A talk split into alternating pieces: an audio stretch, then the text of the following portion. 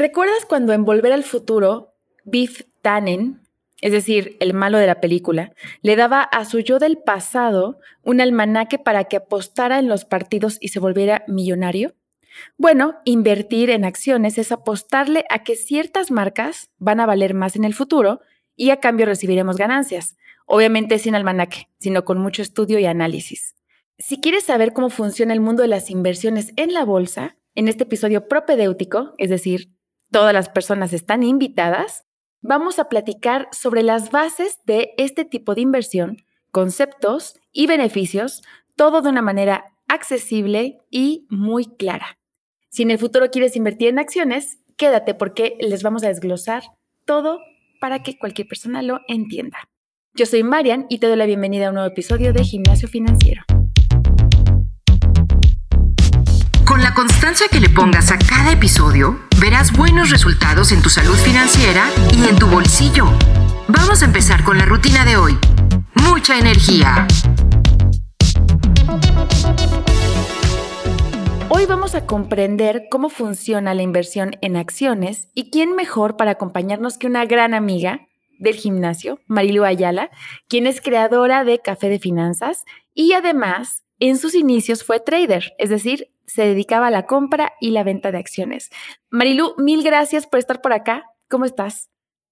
Hola, hola, muy contenta y emocionada de estar aquí contigo. La verdad es que a mí me encanta venir aquí a gimnasio. es muy divertido y podemos ayudar un montón a que la gente aprenda a invertir. Así que yo soy la más feliz. Muchas gracias por invitarme. A nosotros nos encanta tenerte de entrenadora. Así que, bueno, este tema es súper interesante porque aquellas personas que ya invierten, invertimos, eh, es digamos que un nivel más avanzado, ¿no? Invertir en la bolsa. Eh, y puede dar miedo o puede dar, eh, pues sí, pensar que no es para nosotros, pero creo que como todo lo que decimos aquí en el gimnasio, hay que aprenderlo, ¿no? Y, saber si, si es o no para, para nosotros este tipo de herramienta de inversión. Así que vamos a empezar con los términos, Mailu, porque como lo comenté al inicio, esto es un propedéutico, es el nivel cero. No te vamos a explicar cómo invertir. O sea, vamos a explicarte qué es la inversión en bolsa, en acciones, y a partir de eso ya tendremos varios episodios más que ya estaríamos subiendo de nivel. Hoy vamos a platicar los fundamentos. ¿Qué significa invertir en la bolsa? Mira, vamos a hablar primero por qué significan las acciones y la bolsa, ¿no? O sea, ¿de dónde viene como este financiamiento? Entonces, vamos a suponer que queremos abrir un café eh, y no tenemos dinero.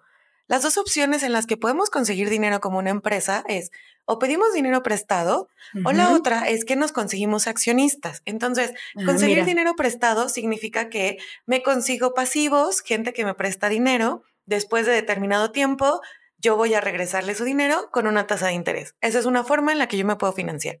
Y la otra en la que yo me puedo financiar para poner este café te digo, oye Marian, yo quiero poner un café, ¿por qué no le metes dinero a esta empresa? Y tú y yo nos hacemos socias, accionistas de la empresa. Es decir, tú vas a tener una partecita o tú vas a ser dueña de una parte de esta cafetería.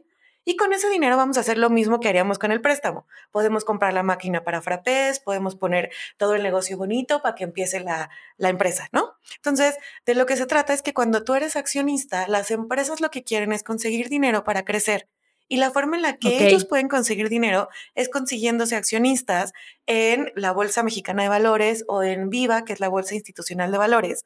Por eso se llama invertir en bolsa, porque lo hacen a través de estas instituciones y de casas de bolsa para que tú puedas comprar esas acciones y seas dueño o dueña de una partecita de esa empresa. Una acción, así como el término economista, bueno, el término financiero es una parte alícuota de la empresa, ¿no? Entonces, tú eres dueño o dueña de una partecita de la empresa. ¿Ok? Y a ver, cuando, cuando hablamos de, acciones, y esto que, este ejemplo que tú pusiste es súper claro, muy cercano, muy cercano. Me encantó. Pero cuando pensamos en, en acciones, en inversión en la bolsa, pues directo mi cabeza se va al lobo de Wall Street, ya sabes, eh, donde la gente grita y corre en un pasillo y ve una pantalla y está, sí, ya subió, vende, compra, vende, compra, ¿no? Y ese rush de adrenalina que sube y baja que no necesariamente todas las personas estamos listas para eso y ni es algo que va a vivir, ¿no? Una persona normal, ¿no? Entonces, ¿cómo funciona ahorita ya el ejemplo fue claro, pero ¿cómo funciona ahora si, si yo quiero formar parte de ese tipo de inversión? Claro, eh, creo que es importante como sí platicar que a mí me parece que hay niveles para las inversiones, así como uno va de la mm. secundaria, luego pasa a la preparatoria y luego pasa a la universidad, así igualito hay niveles porque de pronto si tú te pasas de la secundaria a la universidad y no pasaste por la prepa, vas a decir, es que esto no sirve, es que me estafaron, es que fue una pérdida de tiempo y de dinero. Claro, porque viste cosas en la universidad que no entendías. Entonces, justamente las inversiones en bolsa, me encanta que tengamos este episodio, porque es para irle entendiendo y es como el propedéutico para entrar en esto, que podrían ser como un segundo, un tercer paso en el tema de las inversiones. Correcto. Porque justamente, pues en la película se ve como están así estresados corriendo y quién, quién da más, quién da menos y si pierdes y te estresas. Pues la realidad es que de qué depende el valor de las empresas, ¿no? Justamente no podemos, como, como dijiste en la introducción, no tenemos un almanaque para ver el futuro y decir cuáles son las acciones o cuáles son las empresas a las que les va a ir bien. Entonces, hay empresas, ¿de qué depende que tú ganes como accionista? Porque a veces hay todo este rush de adrenalina, es porque hay veces que a las empresas les va bien o les va mal. Es como si ponemos esta cafetería, ¿no? Y la ponemos en un lugar en el que no había cafetería, si es la primera cafetería que vende frappés, entonces va a tener mucho éxito y a ti como inversionista te va a ir bien porque le está yendo bien a la empresa, entonces estás teniendo más valor de tu empresa y te va a ir bien.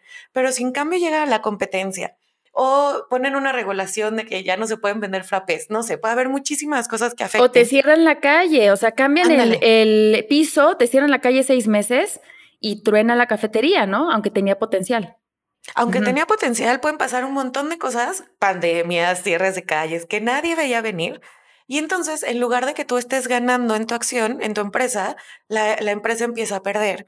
Y entonces tú como accionista también tienes menos valor en tus acciones de esa empresa. Entonces, por eso hay muchos factores que eventualmente afectan positivo o negativamente el desempeño de las acciones.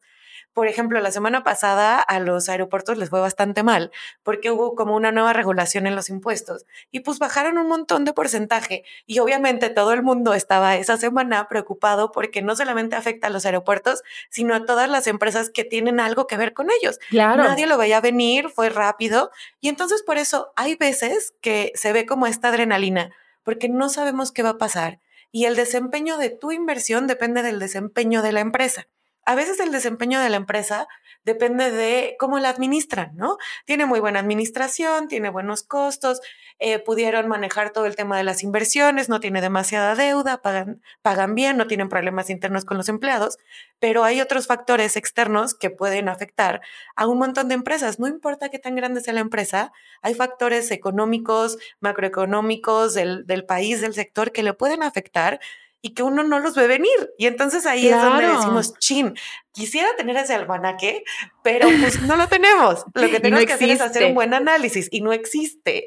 Claro, no, no, no. Y mientras hablabas, pienso, ¿no? Que también eh, ciertos temas, por ejemplo, que si contratan a un nuevo, nueva directora, ¿no? De la empresa, que tiene una trayectoria impresionante, bueno, se esperaría que a lo mejor vendiera mucho más esa empresa, ¿no? Entonces, como ese tipo de cosas que van afectando lo que, lo que, lo que se cree, ¿no? Se proyecta que puede crecer una empresa, ¿no? Entonces, bueno, me encantó el tema que mencionas de si no hay que correr, hay que ir paso a pasito, ¿no? Esto ya es, digamos que, un poquito más, más pro, pero no por eso, y por eso lo, lo, pusimos en el, en el, gimnasio, no por eso quiere decir que no puedes, ¿no? ¿no? Esta es, digamos que, una opción que sin duda puede ser muy, muy, una decisión muy importante e inteligente del uso de tu dinero. Así que ahora hablemos de los beneficios, porque ya en este podcast hablamos mucho de inversión a plazo fijo, que es la parte más segura.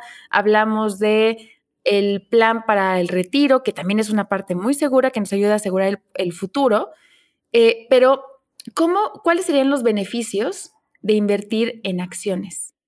Uno de los mayores beneficios es que tienes diversificación de tu portafolio y en largo plazo, mm. tú hablamos de la renta fija, ¿no? La renta fija es cuando tú le prestas dinero a alguien, a un banco, al gobierno, a una institución financiera, a una persona y después de eso te va a dar un, un rendimiento establecido.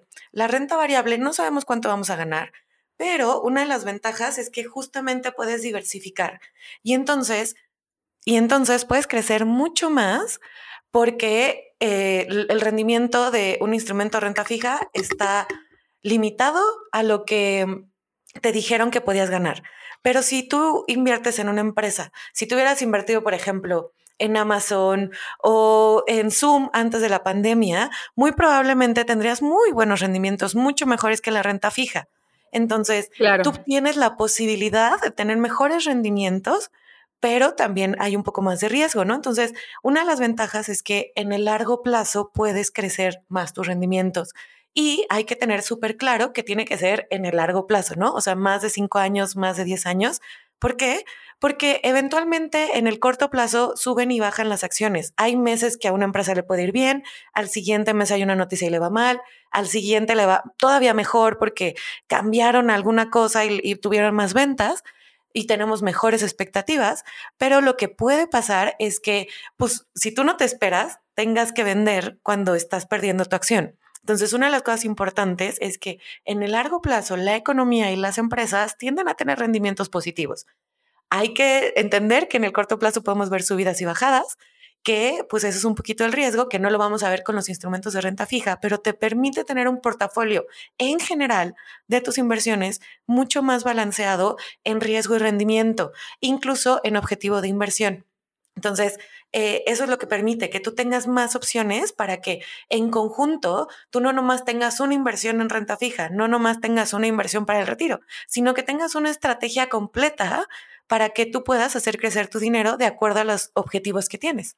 Claro, y, esto que, que, comentas es súper importante de decir de cinco años, ¿no? Es algo a largo plazo, porque no necesariamente, y a ver, ojo, conocemos que gente, tú también, que se dedican a compra y venta, ¿no? que van ganando dolaritos, ¿no? Diferencias de dólares si compro en este momento, por ejemplo, lo que dice Zoom, y en eso, este, qué sé yo, Meet se empieza a agarrar fuerza, entonces baja un poquito Zoom y vendo, pero entonces compro otra cosa, o sea, se puede, también se puede, pero o sea, casi es un trabajo de full time, ¿no? O sea, tienes que estar ahí atento. Eh, si no quieres un trabajo de full time, sigue siendo una opción eh, pues súper interesante. Y, e insisto, no queremos volvernos, o al menos este episodio no es para volvernos traders. Si quieren que hagamos ese episodio, feliz traemos a alguien que, o misma, o misma este, Marilu nos cuenta cómo volver de trader. Pero ahorita es cómo entendemos este producto para decidir si en algún momento lo podemos incluir en nuestro plan financiero, ¿no? En esa, en esa combinación, como dices, de inversiones que nos van a dar eh, pues más dinero por nuestro dinero. Ahora, el, rendimiento. ¿Cómo obtenemos el rendimiento? Porque al final, en un plazo fijo, que es lo que tú dices, la renta fija, es yo asigno mil pesos a un año, sé que un año me va a dar mil cien pesos, si es una tasa del 10%, y ya, yo, ahora mi dinero vale mil cien pesos. Ya está, ¿no? Es, es, una, es un cálculo muy sencillo. ¿Cómo obtienes rendimientos cuando inviertes en acciones? Esta es una muy buena pregunta porque hay dos formas en las que puedes ganar rendimientos con cuando tú inviertes en acciones, los rendimientos se llaman de renta variable porque varían de acuerdo a cómo le va la empresa, ¿no? Entonces, una de las formas es tú compras una acción, por ejemplo, yo te vendo a ti, Marian, una acción en 20 pesos, entonces, y tú se la vendes a otra persona en 25, tú estás ganando por la diferencia entre compra y venta de la acción. Entonces, eso es ganancia de capital la otra persona te va a comprar la acción en 25 pesos porque tiene la expectativa de, que, eventualmente va a llegar a valer 30 pesos, pero tú no tenías esa misma expectativa, tú dijiste 25, ahí es un buen precio y ahí voy a vender, ¿no? Entonces, la primera es porque ganas tú, eh, la forma en la que puedes ganar es por el incremento en los precios de las acciones. Y la otra forma es por dividendos. ¿Qué pasa? Cuando una empresa tiene utilidades, tiene dos opciones. La primera es puede reinvertirlo en la misma empresa y entonces esas utilidades compra activos, compra más maquinaria para que pueda crecer y a la larga vaya creciendo la empresa, ¿no? Y la otra opción es darle esta parte de las utilidades a los dueños y a las dueñas de las empresas, es decir, a los accionistas. Y entonces hacen una asamblea de accionistas y deciden cuánto dinero y cuándo nos van a dar a los accionistas y te dan tu dinerito en efectivo eh, cuando tú tienes esa acción. Ok, ok, entonces hay, dos maneras. Ahora, la pregunta siguiente, porque ahorita no es como que nos imaginemos, que es, le tocas a Coca-Cola, hola, Coca-Cola, este, quiero invertirte, ¿no? toma mi dinero. Y entonces alguien en la puerta te va a decir, claro que sí, traiga su dinero y ahorita le hacemos un contrato. O sea, hay unas formas correctas de hacerlo. No, digo, lo hago de manera cómica porque así.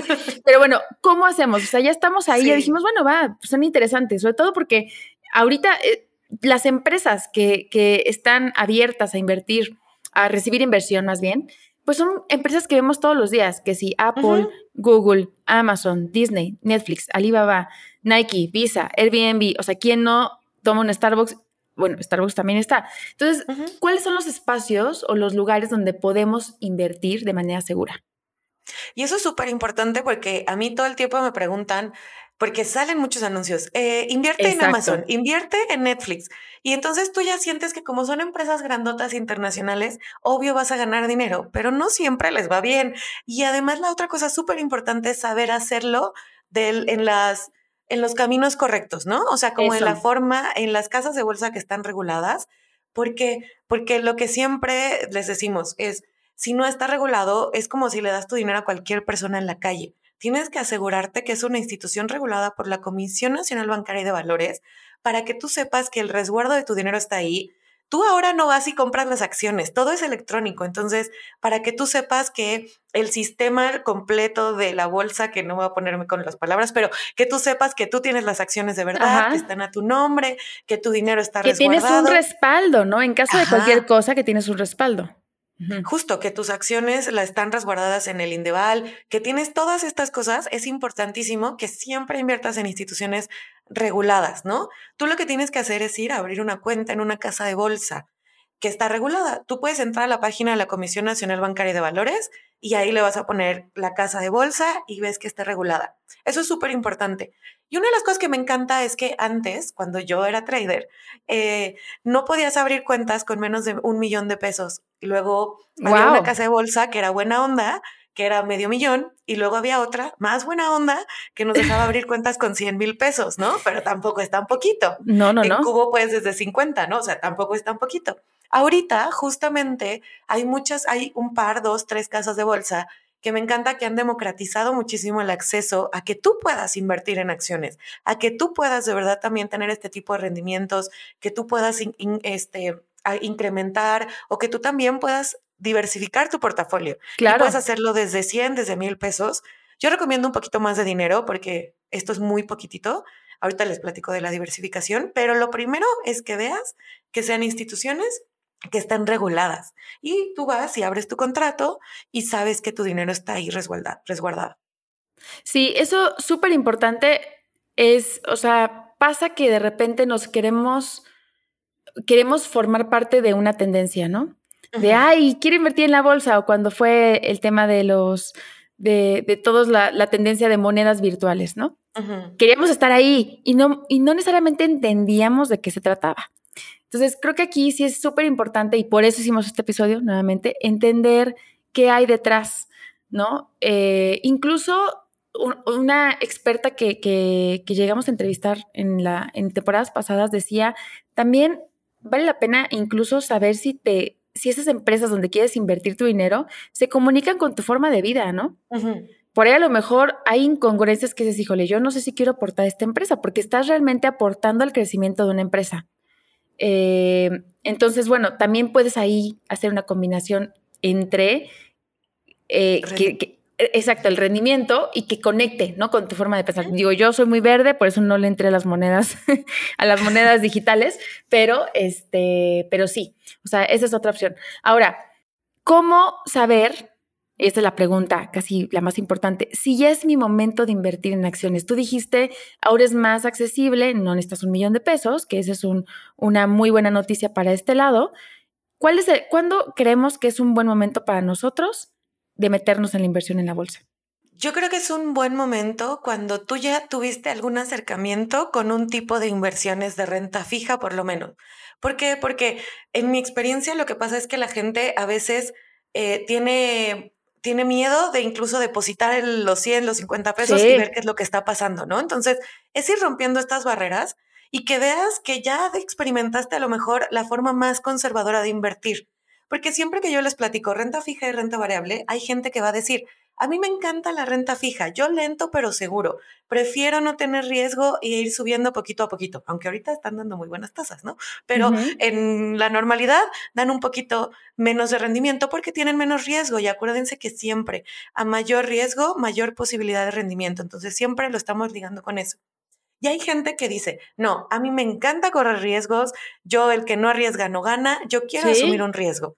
Y eso está súper válido, pero si no conoces cómo funciona el sistema financiero, si no has tenido esta experiencia de recibir los dividendos, de abrir una cuenta, puede ser que no logres diferenciar cuáles son estas cosas que necesitas saber para invertir en bolsa, ¿no?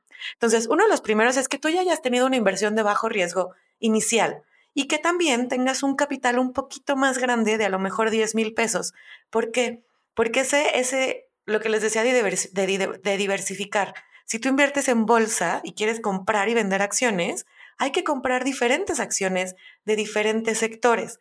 ¿Por qué? Porque si tú hubieras comprado solamente aeropuertos, hoy estarías perdiendo, porque no diversificamos. Pero si tú lo hiciste bien y compraste poquitos aeropuertos y tienes tiendas departamentales y tienes Starbucks y tienes otras, otros sectores, pues sí, va a bajar una parte porque a estos no les fue muy bien, que son los aeropuertos, pero a los demás les está yendo bien. Entonces, no estás poniendo los huevos en la misma canasta.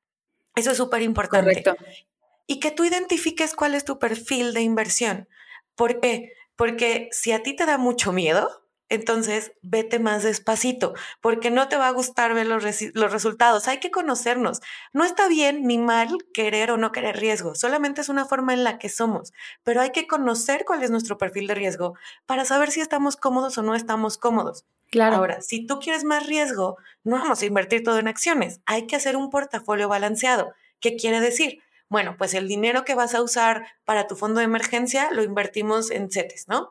El otro 50% lo vamos a invertir en estos instrumentos de renta fija que eh, tiene seguridad del rendimiento y que los vas a poder retirar en menos de tres años.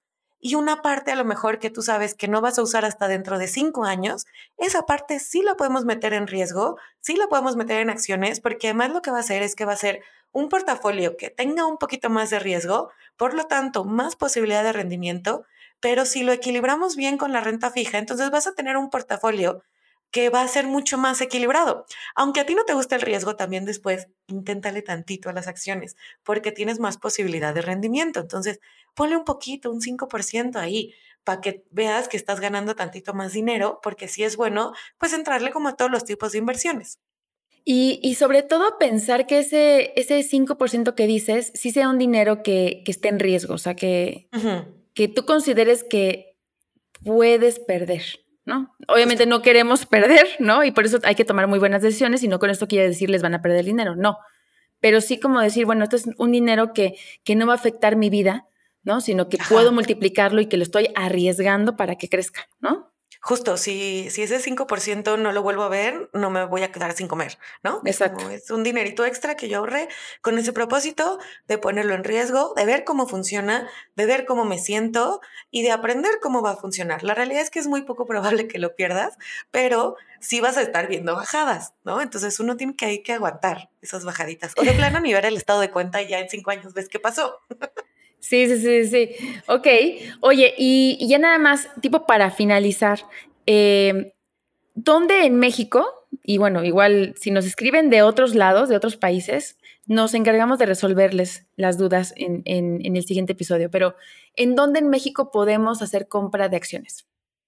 Mira, las, las, las primeras dos que se me vienen a la mente, que son, bueno, hay varias, mira, está GBM, que es como la primerita que empezó, GBM, está Cuspid, con K.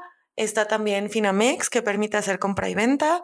Y esas son como las primeras tres, que son, es, que son casas de bolsa, que están reguladas, que tienen sistemas operativos correctos y que puedes empezar a invertir desde pocas cantidades. Entonces, es importante que sobre todo no vayan con cualquier persona que además les, les prometa un rendimiento y les diga, si inviertes en Amazon conmigo, te voy a dar un 20% de rendimiento mensual.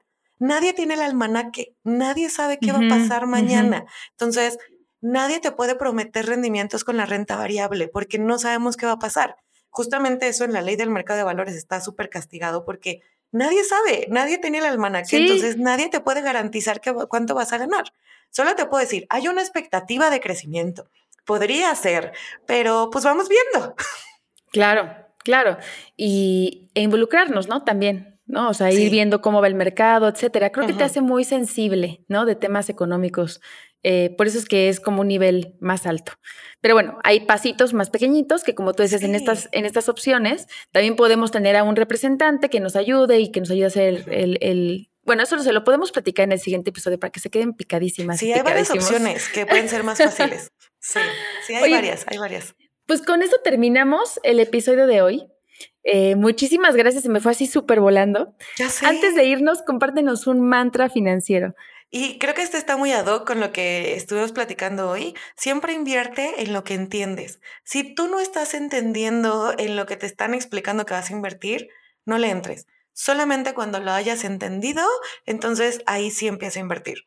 Perfecto, muy, muy claro. Y ese es el objetivo. Ese fue el objetivo de este episodio. Eh, cuéntanos, ¿qué se viene para Café de Finanzas? Bueno, pues ahí andamos en Café de Finanzas cerrando el año. Ya estamos como en los últimos meses para que, pues para poderles ayudar a que de verdad terminen este 2023 con el pie derecho.